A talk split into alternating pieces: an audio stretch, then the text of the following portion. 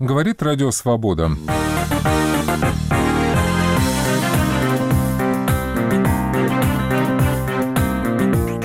Путь глазами советника президента в США. Новый министр образования России с точки зрения соцсетей. Олег Басилашвили, доверенное лицо Яблоко. Бегство маски Путина конец маршруток. Об этих темах поговорим в ближайшие 55 минут в итоговом выпуске программы «Время свободы» за 22 августа 2016 года. Здравствуйте, у микрофона Валентин Барышников. Четверть века после путча Радио Свобода продолжает анализировать события августа 91 года. Сегодня мы предлагаем посмотреть на те события глазами одного из ближайших помощников трех американских президентов. Собеседник Радио Свободы Николас Бернс в начале 90-х годов руководитель советского, а позднее российского направления в Совете национальной безопасности США. Впоследствии он занимал ряд высоких дипломатических постов, в том числе помощника госсекретаря США по политическим вопросам. С Николасом Бернсом беседовал корреспондент «Радио Свобода» Юрий Жигалкин. Господин посол, насколько неожиданной для Белого дома стала новость о попытке путча в Москве? Президент Буш-старший в июле 1991 года встречался в Москве с президентом Советского Союза Горбачевым. Затем он отправился в Киев, где выступил перед Верховным Советом Украины – можно сказать, что в это время, летом 91 года, незадолго до попытки переворота, в Белом доме едва ли понимали, сколь слабым политически был Советский Союз.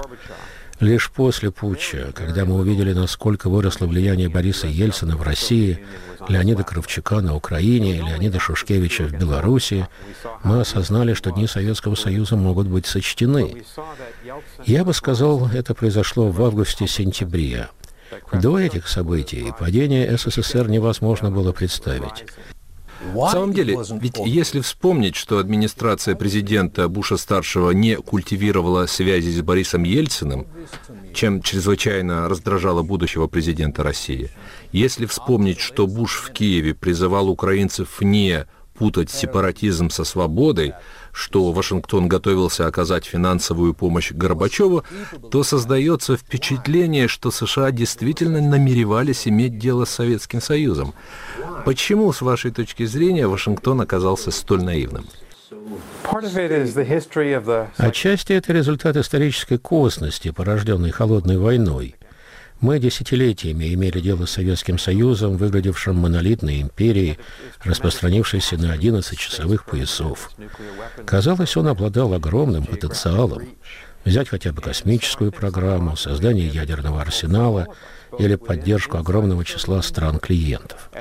Чисто психологически, я думаю, было почти невозможно представить, что эта держава вскоре рухнет. Кстати, такой точки зрения придерживались не только мы, противники Советского Союза, наблюдавшие за ним со стороны, но тех, кто жил внутри страны. Нам попросту не хватало воображения, чтобы представить, что гигантская империя может в одночасье расколоться на 15 государств. Господин посол, если попытаться вернуться в 91 год, Джордж Буш видит, что из подсоветского президента, по сути, уходит почва. СССР шатается. Каковы настроения в Белом доме? Что волнует администрацию Буша-старшего?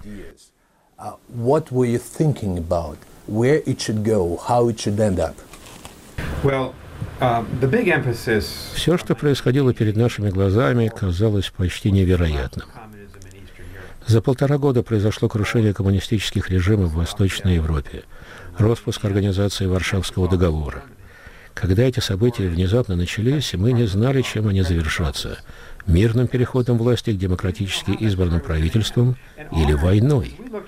Поэтому, когда Советский Союз продемонстрировал очевидную шаткость после провалившегося пуща, самый важный и тревожный вопрос для нас заключался в том, будет ли распад СССР сопровождаться насилием. На территории четырех республик – Украины, Белоруссии, Казахстана, России – находилось ядерное оружие. Она могла представлять огромную опасность для всего мира, выйдя оно из-под контроля ответственных властей. В тот момент, оценивая самые разные сценарии, мы опасались кровавого поворота событий на территории бывшего Советского Союза, гибели людей. Мы не знали, кому будет принадлежать советский ядерный арсенал. Мы не знали, приведут ли эти события к появлению центров власти в разных концах страны и гражданской войне с многочисленными жертвами. При этом исторические прецеденты не давали поводов для оптимизма. Взять хотя бы конец Российской империи или жестокое навязывание коммунистических режимов странам Восточной Европы после Второй мировой войны. Поэтому, отвечая на ваш вопрос, какие настроения были тогда в Белом доме, мы надеялись, что коммунизм в Советском Союзе рухнет. Но этот процесс не будет сопровождаться насилием и гибелью десятков или сотен тысяч людей.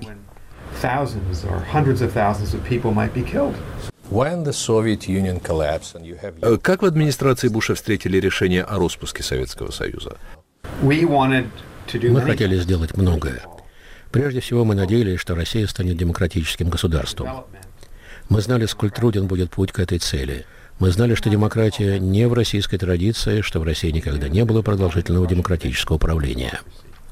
Но поскольку Ельцин и его коллеги на Украине и в Беларуси, Кравчук и Шушкевич, объявили о том, что создание демократического общества является их целью, мы считали, что поддержка создания демократических государств на пространстве бывшего Советского Союза в национальных интересах Соединенных Штатов.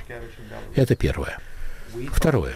Мы намеревались продолжить сотрудничество с новым правительством в Москве по вопросам сокращения ядерных арсеналов. На повестке стоял вопрос разделения обычных сил в Европе. Не будем забывать, что в тот момент советские войска находились в Польше, они оккупировали Латвию, Эстонию. Российская армия покинула Эстонию и Латвию лишь в августе 1994 года. Словом, в тот момент существовала обширная повестка дня в отношениях между двумя странами, в которую входили вопросы поддержки экономических реформ, инвестиций, разрешения конфликтов в разных концах мира, где Россия и Соединенные Штаты обладали особым влиянием. Мы хотели продолжить с новым правительством в Москве конструктивные отношения, сложившиеся с советским правительством. Ради этого мы должны были поближе познакомиться друг с другом, выстроить доверительные отношения. И мы, конечно, надеялись, что в результате этого процесса демократия опустит корни в России. Страна станет на путь преуспевания. К сожалению, этого не произошло. Когда Путин пришел к власти в конце 90-х годов, довольно быстро стало очевидным, что он не намерен строить демократическую Россию. Но в том, что касается Соединенных Штатов, можно твердо сказать, что мы со своей стороны пытались помочь России насколько возможно и экономически, и политически.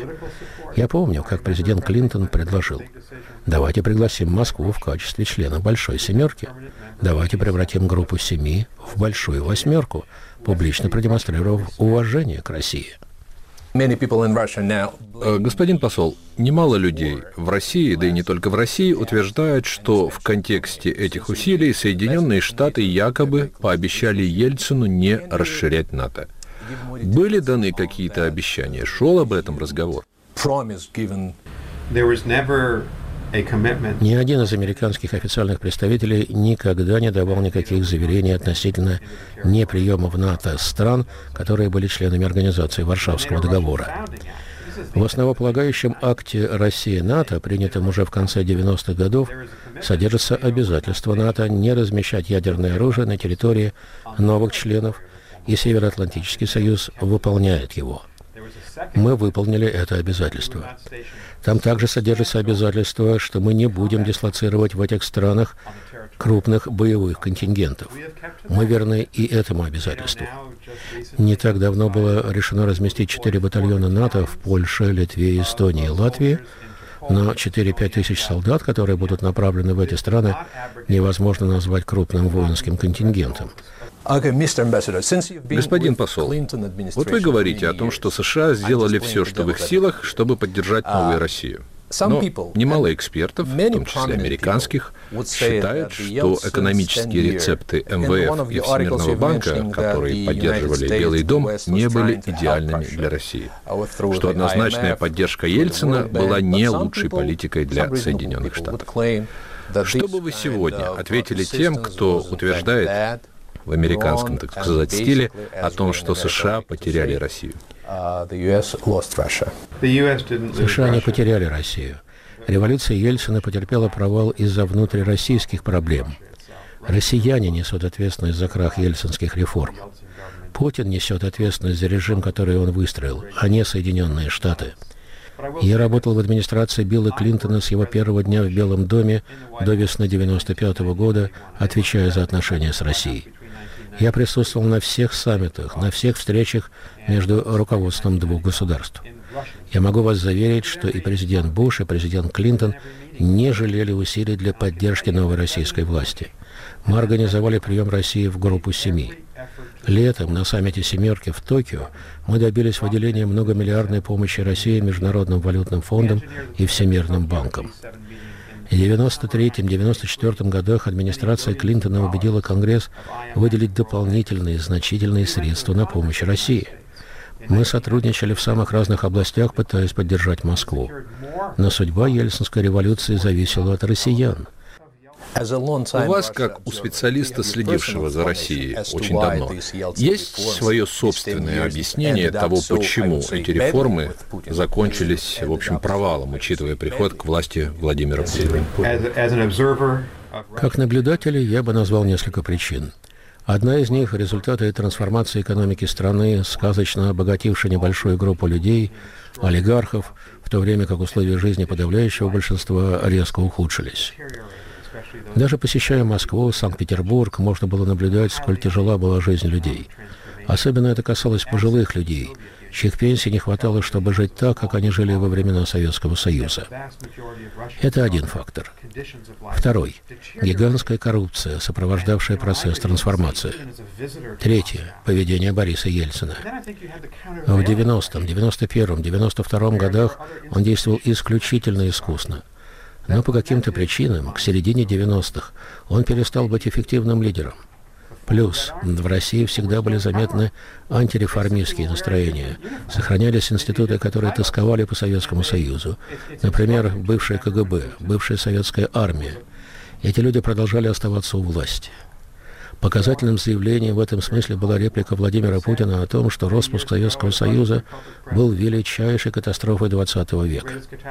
Иными словами, руководство России и сами россияне были хозяевами своей судьбы в 90-х годах. С Николасом Бернсом беседовал корреспондент «Радио Свобода» Юрий Жигалкин. Вы слушаете итоговый выпуск программы «Время свободы». Назначение нового министра образования и науки России Ольги Васильевой в сети обсуждали все выходные. Больше всего вопросов вызвала основная область ее научных интересов – история православия. Об этом мы беседуем с автором блога «Цитата свободы» Алей Пономаревой. Аля, обсуждение разделилось на два направления. Вспоминают ушедшего министра Ливанова, который теперь многим кажется не столь плохим, как раньше, и говорят о том, чего, собственно, ждать от Ольги Васильевой. Давайте начнем с Ливанова. Многие комментаторы отмечали, что у ушедшего Ливанова были положительные качества. В частности, он противился э, введению изучения православной культуры в школах с 5 по 11 класс. И пишут, что, в частности, Сергей Волков э, пишет, что на самом деле он не был никаким выкормышем власти со стеклянными глазами. Это цитата, как ему поначалу показалось, что когда он непосредственно наблюдал э, Ливанова в работе, выяснилось, что это совсем другой человек. Цитирую, очень адекватный, быстро схватывающий, не гордый. Он умел хорошо иронизировать над собой, он был очень последователен и силен в том, в чем был убежден. Например, в том, что ученый должен быть честен, а липовых ученых надо лишать званий, в том, что липовые вузы надо закрывать. Я также, пишет Сергей Волков, знаю, какое количество разной дури они фильтровали, какой идиотизм измором сводили на нет, чему ставили заслон. Незаметно для многих. Единого учебника истории не допустили, например, а ведь уже казалось железно все. Концепцию преподавания русского языка и литературы только что приняли. Сколько там нейтрализовано ядовитых жал в итоге. Да, были и ошибки, и непоследовательность, и неудачи, и команда не равна министру, но сейчас, когда миллион злорадных слов полетит в спину уходящему, я не хочу об этом говорить. А радующимся скажу вот что. Если бы они только знали, как мало в этом огромном образовательном болоте, уходящем в хтоническую глубь, зависит от Министерства образования. В области общего образования уж точно. Как много подчинено местному и региональному уровню, насколько больше душит завуч или местный методист, чем министр. После смены руководства нас не ждет ничего нового, потому что мы-то все такие же, а имя нам легион. Но есть и те, кто провожают Ливанова без сожаления. Ну да, многие пишут, что Ливанов министр, который не занимался средним образованием, не владел информацией и вызывал у учителей негативные чувства, пишет Сергей Харьков. Подавляющее число учителей не знают его имени и отчества. В нашей среде это о многом говорит. Ну хорошо, давайте перейдем, собственно, к новому министру образования. Ольге Васильевой. Много говорится о том, что она якобы занимается в какой-то степени, по крайней мере, апологетикой Сталина. И еще небезопаски говорят о том, что э, с приходом Васильевой может усилиться религиозная составляющая в среднем образовании. Как я понимаю, одной из тем обсуждения стала цитата Васильевой из интервью в «Комсомольской правде», где она говорит о том, что в отношении эмоций, которые она узнала при своем назначении, как было сказано, божествование. Давайте поговорим об этом, Аля. Это было очень громкое интервью, и по его поводу было в сети очень много шуток. Давид Хамак написал, смотрите, вот это божествование, употребление несуществующего слова с религиозно восторженным придыханием в первом же интервью. Это для министра образования и науки прямо страйк, флеш-рояль и джекпот с первого же захода. Родионова в Твиттере пишет, теперь точно всех охватит массовое божествование. Ракеты перестанут дырявить твердь небесную. Ждем обязательного богословия в школах. Уже на следующий день, правда, выяснилось, что журналист Роман Голованов э, считает, что он неправильно записал слова министра, что он не расслышал, а, что она говорила, и извинился перед ней в «Комсомольской правде» перепутал божествование и должествование, как утверждается. Он утверждает, что он записывал разговор на встроенный в телефон диктофон и просто из-за плохого качества неверно передал слова. Пишет он, Ольга Юрьевна, я признаю свою ошибку, приношу вам свои извинения. Но это на самом деле не изменило общего отношение к Васильевой, по крайней мере, в соцсетях, как я понимаю, и все все равно обсуждают Сталина и какое влияние православие может оказывать на образование теперь. Да, ну, на самом деле прозвучало множество голосов и в защиту Ольги Васильевой. В частности, Галина Изыфович призывает проявить толерантность и не считать то, что человек занимается историей православия, автоматически клеймом. Пишет она, что православные – это не преступление, и что и стыдно читать э, эти дискуссии то, что все школы переоборудуют церковно-приходские, это, конечно же, как бы совершенно не факт. Андрей Кураев, э, диакон Кураев, пишет, что назначение Ольги Васильевой вызвало шквал опасений, не станет ли она агентом влияния патриархии. Вряд ли, считает он, потому что Ольга Юрьевна серьезный ученый, религиовед, у нее нет неофитских очков – и к патриарху она относится как к политически аппаратной фигуре, а не как к оракулу. Не думаю, что она станет проводить клерикальную политику. Анна Данилова, автор сайта «Православный мир», пишет, она очень хороший ученый, очень адекватная во взглядах, без церковных неофитских иллюзий, вообще честный, ответственный человек, без яхт, шубохранилищ и прочего. И, наконец, есть такой несколько обывательский взгляд, который представляет Сергей Тыновский, пишет, что вы так переживаете. В советское время чего только не пережили. Преподавали и научный коммунизм, и исторический материализм, политэкономию, социализм и прочие прелести. И ничего, выжили. Хорошо, давайте чуть-чуть отвлечемся от самой личности Васильевой. Поговорим о том, что на самом деле как я вижу, некоторые комментаторы говорят о том, что она может быть хорошим человеком, может быть нехорошим человеком, но это речь идет о системе, это не она тут главная.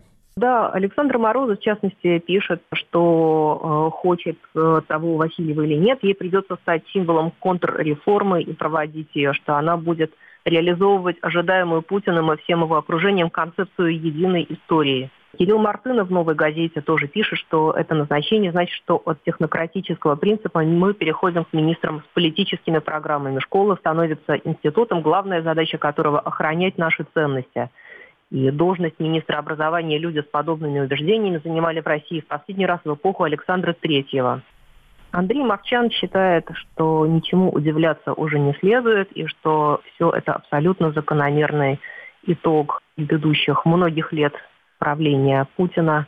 Пишет он, каждый раз, когда власть, в основном в последнее время лежащая на брюхе, как крокодил на отмеле шевелится, вы несколько дней восклицаете, боже, он живой, да это же крокодил, я и не думал, что у него такие зубы. Вы вокруг вообще смотрите, каков Нил, такого крокодил. Вы в бюджет страны давно заглядывали? 45% нефть напрямую, 20-25% доходы от импорта, то есть нефть на кривую. Еще около 10% налоги на тех, кто добывает нефть и тех, кто торгует импортом. 90% приходит само по себе, без интеллектуального усилия, без науки, без культуры, без ноу-хау и даже без трудового старания. На самом деле и остальные 10% тоже, но это не так явно. В этой стране народ является не источником процветания, а потребителем ресурса, социальной нагрузкой, сообществом детей-инвалидов.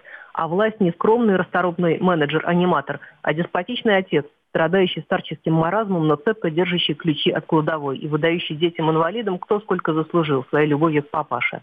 Тут крепкая рука нужна и страх Божий с малолетства, а то в раз дом разнесут. А что есть главный враг страха Божия? Конечно, просвещение. От него мысли появляются, как правило, про как нашкодить, как нагадить и как папашу родного сосвету жить. Да взять хоть либералов, они хоть поголовно образованные, и разве они что-нибудь обсуждают нынче, кроме как надо власть поменять? Дети малые не понимают, что не на что власть родительскую менять, только разве что на анархию и разруху в собственном доме. Вот соседи попробовали. Мы беседовали с автором блога «Цитаты свободы» Алией Пономаревой. Подкасты «Радио Свобода» слушайте даже там, где нет радиосигнала.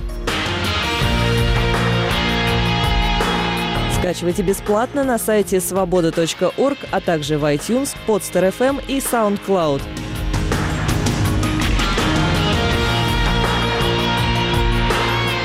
Берите с собой в дорогу «Радио Свобода».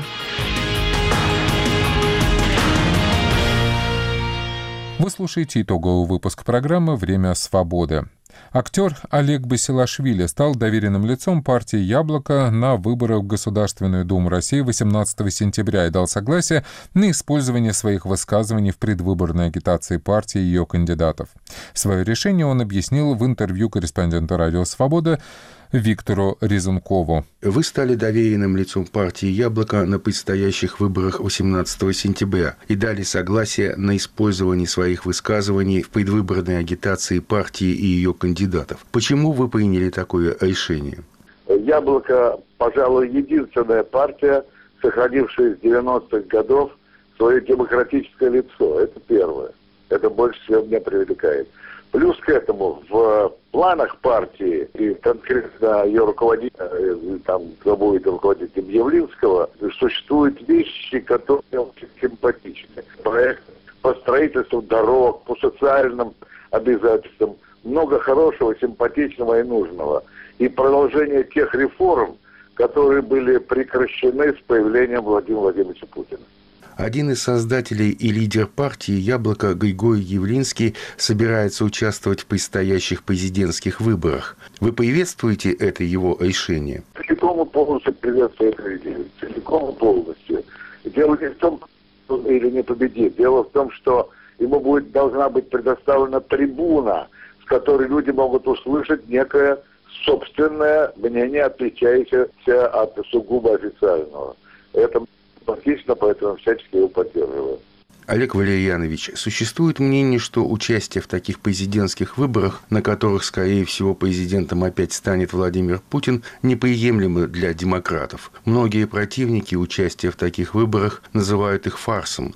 Вы не согласны с такой точкой зрения? Ну, пусть представляет как угодно, это их личное дело, за этим отвечать придется не перед нами, но участие в этих выборах по крайней мере, даст возможность тем людям, приверженным демократическим ценностям, э, заявить о своих позициях открыто и непринужденно. Дело в том, что на Болотной площади мы требовали только одного, только одного – честных и свободных выборов. Никакой ни революции, ни переворотов, ни крови, только честные и свободные выборы. Если они будут нечестными, не свободными, ну что же – это не наша вина. Но пойти мы на них пойдем обязательно. В эти дни отмечается 25 лет путчу ГКЧП. Существует мнение, что именно после него номенклатура и КГБ пришли к власти стране, получили возможность обогащаться, что и определило дальнейшее будущее страны. А что думаете вы, Олег Валерьянович? Да, да, да, совершенно верная точка зрения, совершенно верная.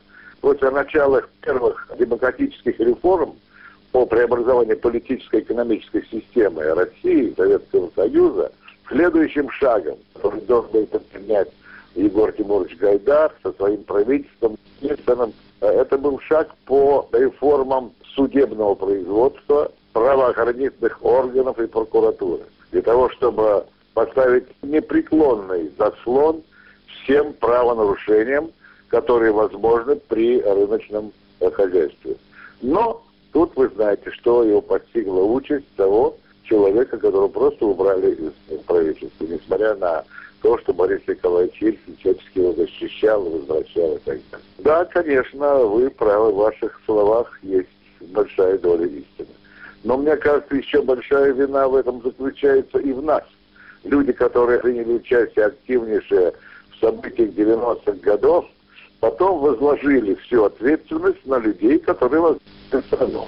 Ну, ребята, давайте. Теперь мы э, вот подождем, когда вы все сделаете. Это наша привычка к тому, что за нас кто-то все решит. За нас. Не мы сами сделаем что-то, а за нас решит Гайдар. Это наша русская, так сказать, традиция возлагать все решения на верха и только слушаться.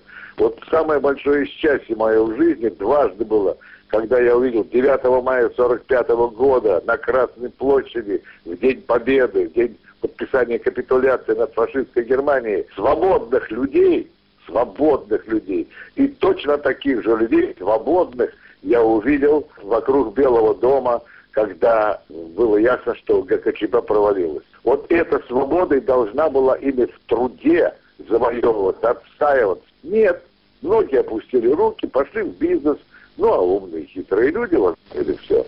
Как говорил Лев Николаевич Толстой, если дурные люди умеют соединяться воедино и представляют собой силу, то значит все хорошие люди должны сделать только то же самое. Ведь как просто. Это сказал Лев Николаевич Толстой. Но как до сих пор мы эту формулу никак не можем усвоить. Один из лидеров петербургской организации партии «Яблоко» Борис Вишневский заявил на днях, что отказ от люстрации сразу после провала ГКЧП было большой ошибкой, повлиявшей на будущее страны. Вы согласны с этим? Не совсем согласен, потому что в КПСС состояло, ну, по крайней мере, 85 процентов населения Советского Союза.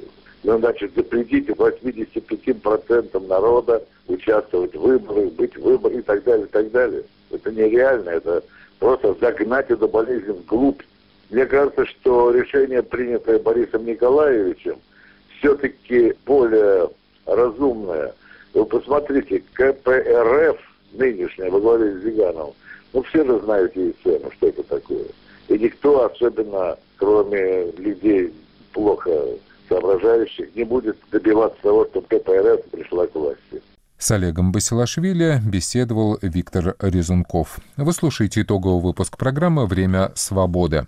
Роман Рословцев в свои неполные 37 лет успел стать рекордсменом по числу задержаний на протестных акциях в России. Во время пикетов и прогулок в маске Путина в знак протеста против статьи 212.1 УК о неоднократных нарушениях правил проведения митингов его задерживали более 20 раз. Рословцеву удавалось ускользнуть из-под ареста прямо в суде, держать оборону в квартире против сотрудников Центра Э, но в итоге он не выдержал давления правоохранительных органов и 20 августа в 20 25-ю годовщину путча 1991 года бежал из России на Украину.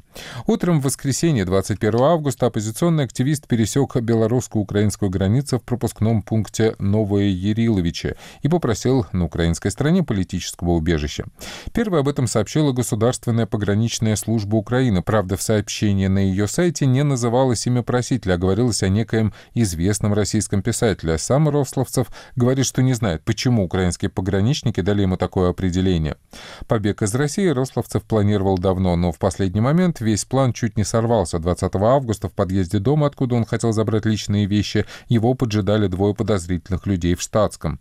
На Украине активист хочет служить добровольцем в армии, чтобы, по его словам, бороться с путинским режимом. С Рословцевым побеседовал мой коллега Марк Крутов. Я уже не первый и не второй раз беседую с людьми, которые сбегают от России в разные места, и в том числе на Украину. И каждый раз я не знаю, радоваться ли мне или огорчаться. Радоваться в смысле за этих людей или огорчаться, что Россия опять кого-то лишилась. Вот как вы думаете, в вашем случае, как скорее это стоит воспринимать? Ну, знаете, мне немножко грустно, что я покинул свою страну, потому что я считаю себя патриотом России, да. Я считаю, то, что я делал, нужно в самой России, да, поскольку тот режим, который установился в России, мешает, на мой взгляд, взгляд, да, развитию страны. Не мешают в том числе такие статьи, как 212.1, да, которые запрещают всякую, ну, фактически подавляют всякую протестную активность, да, и, соответственно, мне немножко поэтому грустно. Но, с другой стороны, я счастлив, что я покинул территорию, на которой я не могу больше заниматься протестным деятельностью. Какое-то чувство, какую-то эмоцию вы испытали вот ровно в тот момент, когда пересекли границу? Я испытал чувство, ну, некого облегчения, да, что я покинул ту территорию, где мне мешали развивать некую свою деятельность. Это был спонтанный побег или хорошо подготовленное мероприятие, что называется? Это было давно готовящееся мероприятие, то есть хорошо подготовленное, да, но в конце оно чуть не сорвалось. Почему? Потому что буквально, когда ну, мы готовили мой переезд, соответственно, я должен был забрать вещи, я приехал за вещами, я там обнаружил, в своем подъезде обнаружил двух подозрительных людей. То есть, ну, это как бы не соседи, да, то есть выглядели они, ну, мне показалось, вели себя они как сотрудники каких-то органов, и, соответственно, я сообщил тому человеку, который должен был меня вывозить. Ну, мы вместе ним поехали, посмотрели, ему тоже показалось, что это сотрудники органов, и он, собственно говоря, сказал, что если ты сейчас пойдешь за вещами и стараешься выйти с вещами, да, там, с рюкзаком, то есть вероятность, что тебя как бы арестуют. Если они приехали, значит, ну, они хотят просто помешать да, ну, потому что мы их готовили на этот день, и, соответственно, поехали в чем-то как бы одет. А я, собственно говоря, был одет в домашнюю, ну, фактически в домашнюю одежду, на мне были тапочки домашние, домашние тапочки, штаны домашние, там даже без ремня. И вот в таком виде я поехал. Ну, мы сели и, соответственно, выехали из Москвы и добрались до белорусско-украинской границы. Я, собственно говоря, перешел белорусскую границу, кстати, не без проблем, потому что на белорусской границе меня не хотели выпускать под видом того, что мой общегражданский паспорт им показал, состояние этого паспорта показалось ветхим, да. И они меня как бы не хотели выпускать, очень долго пришлось с ними разговаривать, то есть, ну, буквально более получаса, да. Кроме того, они как бы пытались узнать, зачем я еду на территорию Украины без загранпаспорта. Ну, вот с какой целью вы пытаетесь там пройти на территорию Украины, да, без загранпаспорта, вы должны понимать, что без загранпаспорта вас не пропустят. Я говорю, ну, у меня там родственники, да, я им сказал, меня там встретят как бы родственники, соответственно, меня родственники там ждут, и, соответственно, ну, где-то через полчаса меня пропустили. Ну, уже подойдя к украинскому погранпосту, да, я сказал, я прошу политическое убежище на Украине. Со мной поговорили после этого сотрудники СБУ, да, и буквально вот 10 часов утра меня посадили, 10 часов утра 21 августа меня посадили на один из транспортов, который ехал в сторону Киева, и я добрался таким образом до Киева. Как вам отнеслись эти люди, которые с вами разговаривали на украинской стороне? Ну, в общем, они отнеслись ко мне доброжелательно, с пониманием, даже с, некоторым, с некоторым сочувствием, да, что как бы, люди из России вынуждены покинуть, покидать свою территорию по политическим мотивам, да, то есть никакой враждебности я не видел со стороны украинских силовиков, только сочувствие, да, это как бы контрастирует тем образом украинского силовика, который создает э, вот, телевидение в России, да, федеральные каналы в России. Многих озадачило сообщение погранслужбы Украины о том, что некий российский писатель попросил убежище на пропускном пункте Новой Яриловича. Э, вы ведь там переходили границу, да? Это про вас как бы сказано. У вас есть ну, понимание, да, да. откуда взялось у них вот это вот слово «писатель»? Ну, не знаю. Я, конечно, веду блог в «Открытой России», да, и на Фейсбуке иногда пишу, но себя великим писателем я не считаю, конечно, да. Я просто гражданский активист. Может быть, сотрудники СБУ решили, ну, вот эта вот газета решила таким образом пошутить. Роман, расскажите, пожалуйста, почему Украина? Или Украина — это лишь промежуточный пункт вашего путешествия? Нет, нет, нет, нет. Я специально выбрал местом своего пребывания Украину, потому что Украина — это то государство, которое наиболее активно борется с тем режимом, который сейчас установился в России. И я хочу помогать в этой борьбе против ну, режима, который установился на территории России, да, свержение того режима, который установился на территории России. Я считаю, что вот с украинской территории мне как бы это будет делать проще. Поэтому именно Украина, а не какая другая страна. Украина мной была выбрана преднамеренно и как конечный пункт, да, где я хотел бы остановиться, заняться вот новой деятельностью. Деятельностью по демократизации ну, может быть, это и так не звучит, но с помощью демократизации России, вот так я могу сформулировать. У вас есть какое-то представление о том, как вы это будете делать? Да, у меня есть некоторые представления, у меня есть некоторые желания, да. В частности, я, например, э, хотел бы поступить в какое-нибудь, э, какое-нибудь подразделение армии, чтобы продолжить э, борьбу против того режима, который установился в России, уже с оружием в руках. Знаете ли вы о проблемах, с которыми сталкиваются политические беженцы из России на Украине? Я имею в виду и проблемы с получением официального статуса, и отношения людей, о котором можно судить, собственно, даже по комментариям к сообщениям в Фейсбуке о том, что вы уехали. Если вы почитаете, то там далеко не все ждут вас, так сказать, с распростертыми объятиями. Я это знаю, я в курсе этой ситуации, но какой-то враждебности, по крайней мере, пока, да, стороны украинского населения я не почувствовал, я вижу только сочувствие, да, понимание людей здесь на Украине. Ну, по крайней мере, ко мне, да, то есть никакой враждебности я здесь не чувствую по отношению к себе, в всяком случае, пока. Вам пришлось оставить в Москве, в России только личные вещи, или у вас же наверняка остались и родные, друзья? Как они отнеслись к вашему побегу, если это можно так назвать? Смотрите, мои друзья были в курсе, моя семья, ну, как бы, моя мама не была в курсе, да, то есть она не знала об этом, до сих пор, скорее всего, не знает пока, да, то есть я постараюсь сообщить в ближайшее время о том, что я нахожусь на территории Украины, да, то есть она ничего не знала о том, что я собираюсь, как бы, переехать в Украину. В Киеве вас ждали какие-то соратники, знакомые, друзья? Да, меня ждали соратники, мне очень активно помогал и очень многое сделал для того, чтобы я благополучно прибыл на украинскую территорию гражданский активист Александр Шейковенко. Что стало последней каплей, что называется, после которой вы решились на побег? Когда вас первый раз задержали, вы говорили, что вас запугать не получится, и вы свои прогулки будете продолжать. Нет. Э, выходит, все-таки удалось запугать? Нет, запугать не удалось. Да, я просто решил продолжить вот эту вот борьбу здесь, да, то есть с оружием в руках я собираюсь продолжать. В частности, эту акцию, да, против статьи 212.1, да, буквально. Но, ну, моя идея, что у меня на автомате должно быть написано вот это вот фраза, да, 212.1, да, то есть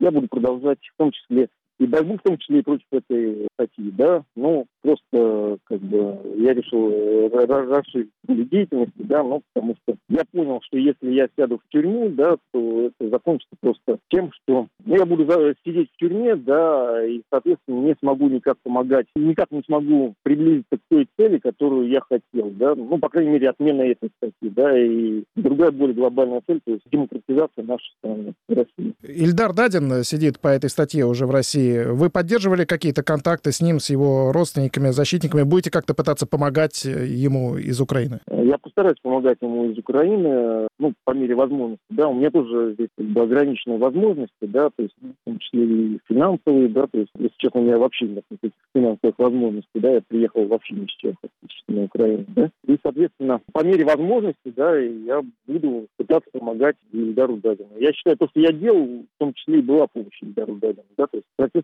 этой статьи я привлекал внимание к этой проблеме, да, и, соответственно, к проблеме того, что сидит по этой статье гражданский активист Ильдар Дадин. Сколько всего раз вас задерживали в Москве и на пикетах, и во время вот этих прогулок в маске Путина? Я уже сбился со счету. Больше 10 раз, по-моему, да? Ну, знаете, вот только за последние полгода 11 раз на меня оформили протокол 20.2, там различные части, 5 и 8, да. Но помимо этого, в течение полугода там еще было два задержания. Один раз, когда я сидел в Александровском саду в маске Путина, на меня оформили протокол 20.1 мелкий хулиган. И еще один раз, когда я был задержан в 20, это было 5 мая, когда я был задержан без маски Путина, на меня не был составлен протокол. Но кроме того, в маске Путина я еще задерживался в прошлом году, да, на марше ватников, называемом марше ватников, который проходил 19 июля 2015 года. То есть, ну вот, считайте, сколько там. Ну, в маске непосредственно было задержание там 13, да, а всего там задержание более 20 за мою процессную деятельность. Вы бежали из России, получается, ровно в годовщину, в 25-ю годовщину путча 91 -го года. Спустя эти 25 лет, что вы можете сказать, ГКЧП победила или нет? Нет, не победила. Знаете почему? Потому что гражданские активисты,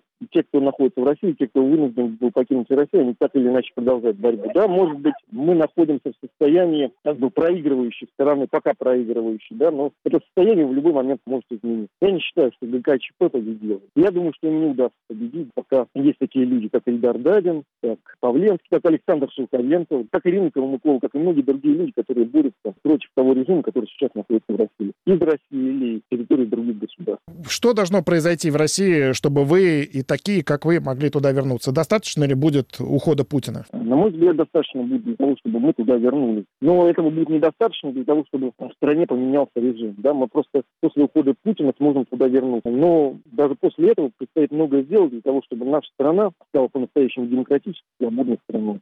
С Романом Рословцевым беседовал Марк Крутов. Вы слушаете итоговый выпуск программы «Время свободы».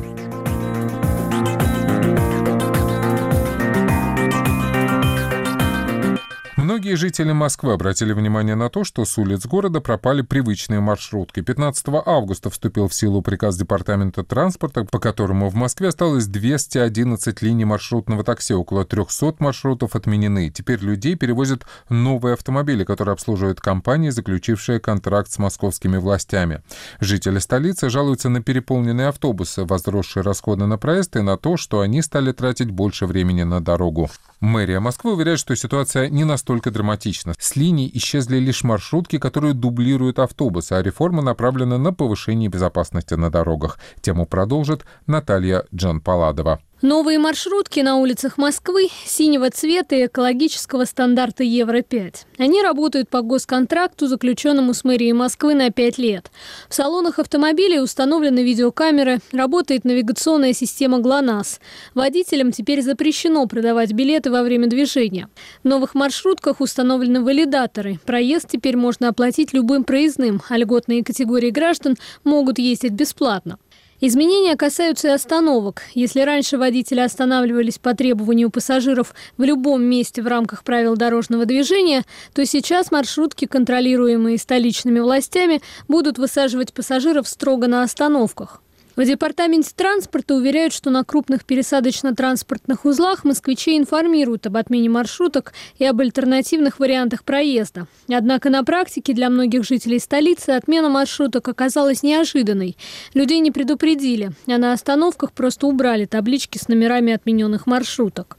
Жительница московского района Очаково-Матвеевская Ольга Чернова рассказывает, что теперь она добирается до метро не 15 минут, а около часа. Автобусы, количество которых должны были увеличить из-за отмены маршруток, попросту не справляются с пассажиропотоком. У нас в районе нет метро, поэтому единственный способ до него добраться – это маршрутки. Так получилось, что 15 августа был последний день работы маршрутных такси, и после этого их просто нет. Якобы увеличили количество автобусов, но на себе мы это не почувствовали. На самом деле просто все маршрутки отменили, а вместо них ходит тоже количество автобусов. Ходят они очень редко. То есть если раньше я уезжала на работу, например, я выходила, и за 5 минут я садилась на маршрутку, и за 15 минут доезжала до метро то теперь я могу 30-40 минут простоять на остановке, после этого приезжает очень наполненный автобус, в который невозможно влезть. И едет он тоже очень долго. То есть время до метро увеличилось там в 3-4 раза. И 4 километра можно ехать час.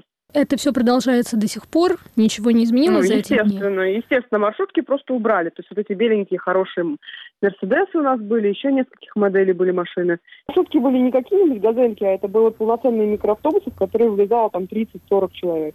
Это были нормальные водители со всеми документами, которые соблюдали правила дорожного движения. Когда садишься вперед, они всегда просили тебя пристегивать. Все было хорошо. Зачем это убрали, мне непонятно. К водителям вообще никаких претензий не было. Мы тут давно уже живем, да, соответственно, 25-й год пошел. Мы их всех по именам знали, потому что каждое утро ты едешь, каждый вечер.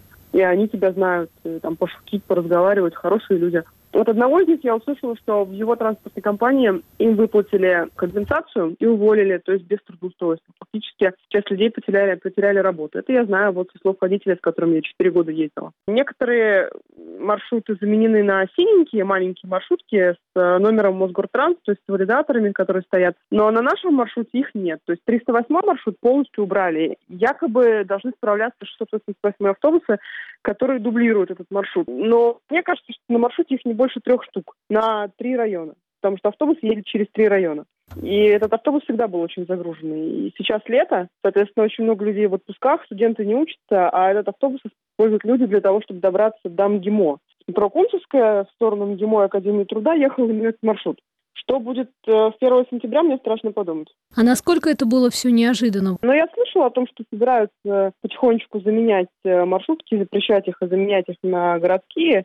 На некоторых маршрутах я такие маршруточки видела, но наш автобус просто убрали, ликвидировали, его больше нет. Но никаких объявлений, никакой официальной информации я не видела. Если я не читала это в сети сама, я бы об этом узнала только когда маршрутки исчезли. Вот департамент транспорта сейчас говорит, что якобы на всех крупных транспортно-пересадочных узлах сотрудники компании по перевозкам рассказывают о том, что произошло и как можно добраться. У вас в районе есть какие-то такие волонтеры, которые бы стояли бы на остановках и объясняли объясняли людям, как теперь добираться?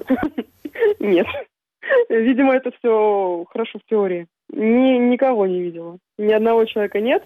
Просто вот, например, на конечных э, около метро, где стояли эти автобусы, маршрутные такси, просто сняли таблички с их номерами, и никакой информации, ни объявлений, ни тем более людей ко мне.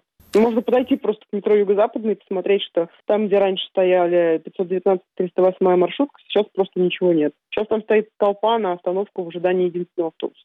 Рассказывала Ольга Чернова. Эти изменения – часть транспортной реформы, которую начали еще в 2012 году. В 2013 году, в частности, был введен мораторий на открытие новых маршрутных линий коммерческими перевозчиками. То есть никто, кроме государственного перевозчика, Мосгортранса, не мог запускать новые маршрутки. С тех пор количество этого вида транспорта на улицах города стало сокращаться. По данным издания «Транспорт в России», в 2007 году в Москве было более 700 маршрутных линий, а к 2016 году осталось около 500. В 2014 году была также разработана новая маршрутная сеть, 211 лотов которой в дальнейшем вынесли на аукцион. Общая стоимость лотов составила, по данным издания «Коммерсант», более 47 миллиардов рублей. К концу 2015 года по всем маршрутам были выбраны победители, которыми стали 8 частных компаний. Согласно приказу Департамента транспорта, который в феврале 2016 года подписал заммэра Москвы по вопросам транспорта Максим Лексутов, с 15 августа 2016 года с улиц столицы должны были исчезнуть все маршрутки, которые не обслуживаются компаниями-победителями аукционов и не попали в число 211 разработанных Департаментом транспорта маршрутов. Таким образом, около 300 маршруток, которые обслуживали частные перевозчики, оказались отменены. Реформа эта направлена прежде всего на то, чтобы шагнуть на качественно новый уровень пассажирских перевозок. В цивилизованных городах всего мира маршрутки – это пережиток прошлого, которому и в Москве пришла пора остаться в прошлом. Заявил в интервью российской газете заммэра по вопросам транспорта Максим Лексутов. По его словам, из города исчезли только маршруты, которые обслуживались сразу несколькими перевозчиками – и маршрутками, и автобусами. По словам чиновника, если москвичи почувствуют недостаток автобусов в каком-либо районе, их можно будет легко добавить. Кроме того, реформа маршрутного такси устанавливает единый стандарт для всех частных перевозчиков, заявляют в Департаменте транспорта. По мнению чиновников, это поможет повысить безопасность на дорогах. Московский урбанист Александр Акишин в интервью корреспонденту «Радио Свобода» Светлане Павловой рассуждает о том, почему столичные власти взялись за реформирование маршрутных сетей и какие последствия будет иметь эта реформа. Не кажется ли вам, что то, что сейчас происходит с маршрутками, это укладывается вот в саму концепцию благоустройства, которое происходит сейчас в Москве, в концепцию того, что все как бы у нас вот становится таким одинаковым, унифицированным, везде одинаковая плитка, везде все вот так урегулировано, и вот теперь и маршрутки тоже будут везде только э, синенькие, там, зелеными полосочками и только благословленные, скажем так, московской мэрией. Но не могу не признать, что такое ощущение у меня есть. На идейном уровне я это хорошо ощущаю. Усиление контроля каких-то административных органов над э, теми сферами городской жизни, которые до этого ими контролировались в меньшей степени, где что-то было отдано на откуп такой саморегуляции городской, это заменяется как бы, конкретными инструкциями с ну, там разные мотивации.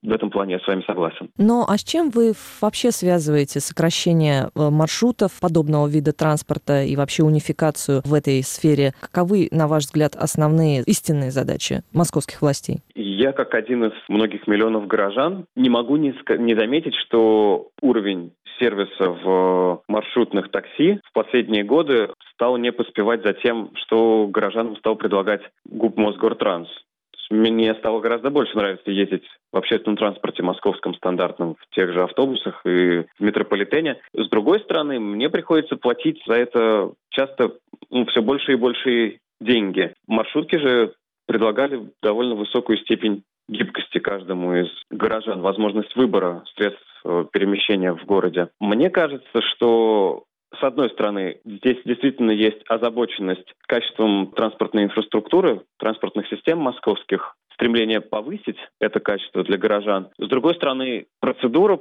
по которой происходил переход на новые рельсы обслуживания, остается крайне запутанной и вызывает как бы вопрос о том, не пытался ли унитарный перевозчик таким образом, ну не знаю, нарастить свою долю в городе, хотя они при этом не получают денег, а являются субсидируемым предприятием. Но, возможно, вот сама процедура, конкурс каким-то образом мог иметь э, для них положительные денежные решения. То, каким образом происходили тендеры, розыгрыш маршрутов в городе, об этом информации очень мало. Хотелось бы знать, как это происходило и каким образом создавалась новая маршрутная сеть. Какие районы Москвы, на ваш взгляд, имеют наибольшую потребность вот в такого рода транспорте, где маршрутки вот как раз обеспечивали потребности горожан? Ведь уже в соцсетях очень много обсуждений на тему того, что невозможно стало доехать нормально, что из-за отмены маршрутов люди вынуждены ездить в переполненных э, автобусов или там очень подолго ждать. Какие районы Москвы в наибольшей степени пострадали из-за этой реформы? Насколько мне известно, те районы, которые входят в новую Москву, до сих пор перевозчиками государственными обслуживаются. Ну, даже из рук вон плохо, это недостаточно сильное утверждение будет. Там жители целиком и полностью зависели и продолжают зависеть от частных перевозчиков, которые как бы готовы крайне быстро адаптироваться под запрос на мобильность от горожан. Я знаю, что на речном вокзале и в районе Юго-Западной увеличились очереди и время ожидания транспорта. Сложнее всего, мне кажется, обслуживать, может быть, новые территории, так как Мосгортранс на мой взгляд, является структурой очень большой и довольно инертная, может в каких-то моментах реагировать на запрос жителей. И, кроме того, мы, конечно, здесь, наверное, должны говорить про те районы, где существует сложная дорожно-уличная сеть, характерная в том числе для той же самой Новой Москвы, где проще обслуживать людей было маршрутками, чем большими автобусами. Но вот эти жалобы горожан, на ваш взгляд, они могут быть услышаны? То есть вот то, что сейчас происходит, вот эти очереди, это болезнь переходного периода? Трудно дать универсальный ответ на этот вопрос. Потому что, насколько мне известно, на тех маршрутах, которые реорганизованы, где, скажем, стали работать частные перевозчики взамен маршрутов Мосгортранса, они обязаны соблюдать интервал движения, обязаны соблюдать график работы. То есть при согласовании этих маршрутов устанавливать какие-то нормативы. Как я понимаю сейчас, в каких-то случаях частные перевозчики эти нормативы не соблюдают. В каких-то случаях, очевидно, стали использовать менее пассажироемкие формы общественного транспорта. Вместо крупных автобусов городских на 80-90 пассажиров стали ходить вот эти вот синие микроавтобусы, которые стали хорошо заметны теперь на улицах города. Они гораздо меньше. Я не знаю, является ли это именно болезнью переходного периода. Надеюсь, что это так. И требования по графику и интервалам работы будут соблюдаться. С другой стороны, опять же, непонятно, вот установленные сверху теперь интервалы для частников, которые работали именно по загрузке и очень хорошо во многих местах обслуживали горожан в этом отношении, являются ли они адекватными? Это неизвестно, и, опять же, данных таких систематизированных я не видел. Мне кажется, стоимость проезда все-таки вырастет. Вот важный очень момент здесь то, что, хотя говорят о том, что там по тройке, если ездить, стоимость проезда очень невысокая, это так, но все остается тем, что поездка одна стоит очень дорого. Наши чиновники заявляют о том, что вот так вот на одну поездку билеты покупает экстремальный 1% пассажиров. Но мне кажется, что это не так. Этих данных нету, опять же, по перевозкам, по потреблению этих билетов. В целом, мне кажется, это в общем ведет к удорожанию услуг транспортных для жителей города и для гостей города. А контроль над системой общественного транспорта почти всегда, мне кажется, ведет к уменьшению эластичности, гибкости этой системы и ухудшению качества ее работы для горожан. В общем, рынок при должном уровне контроля государственного чаще всего лучше справляется с задачами транспортными. Говорил московский урбанист Александр Акишин. Изменения в работе маршруток произошли во всех округах Москвы, за исключением Зеленограда и Троицкого и Новомосковского административных округов. Наталья Джампаладова, Радио Свобода, Москва. На этом завершим обсуждение событий 22 августа 2016 года. Итоговую программу «Время свободы» вместе с продюсером Натальей Аркадьевой подготовил Валентин Барышников. Всего доброго.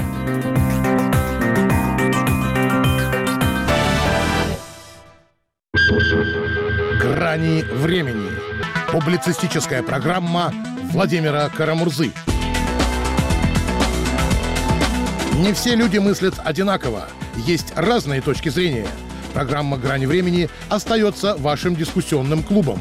Гости передачи и ее ведущий Владимир Карамурза в ежедневном эфире сразу после выпуска новостей. Читайте, смотрите и слушайте «Радио Свобода».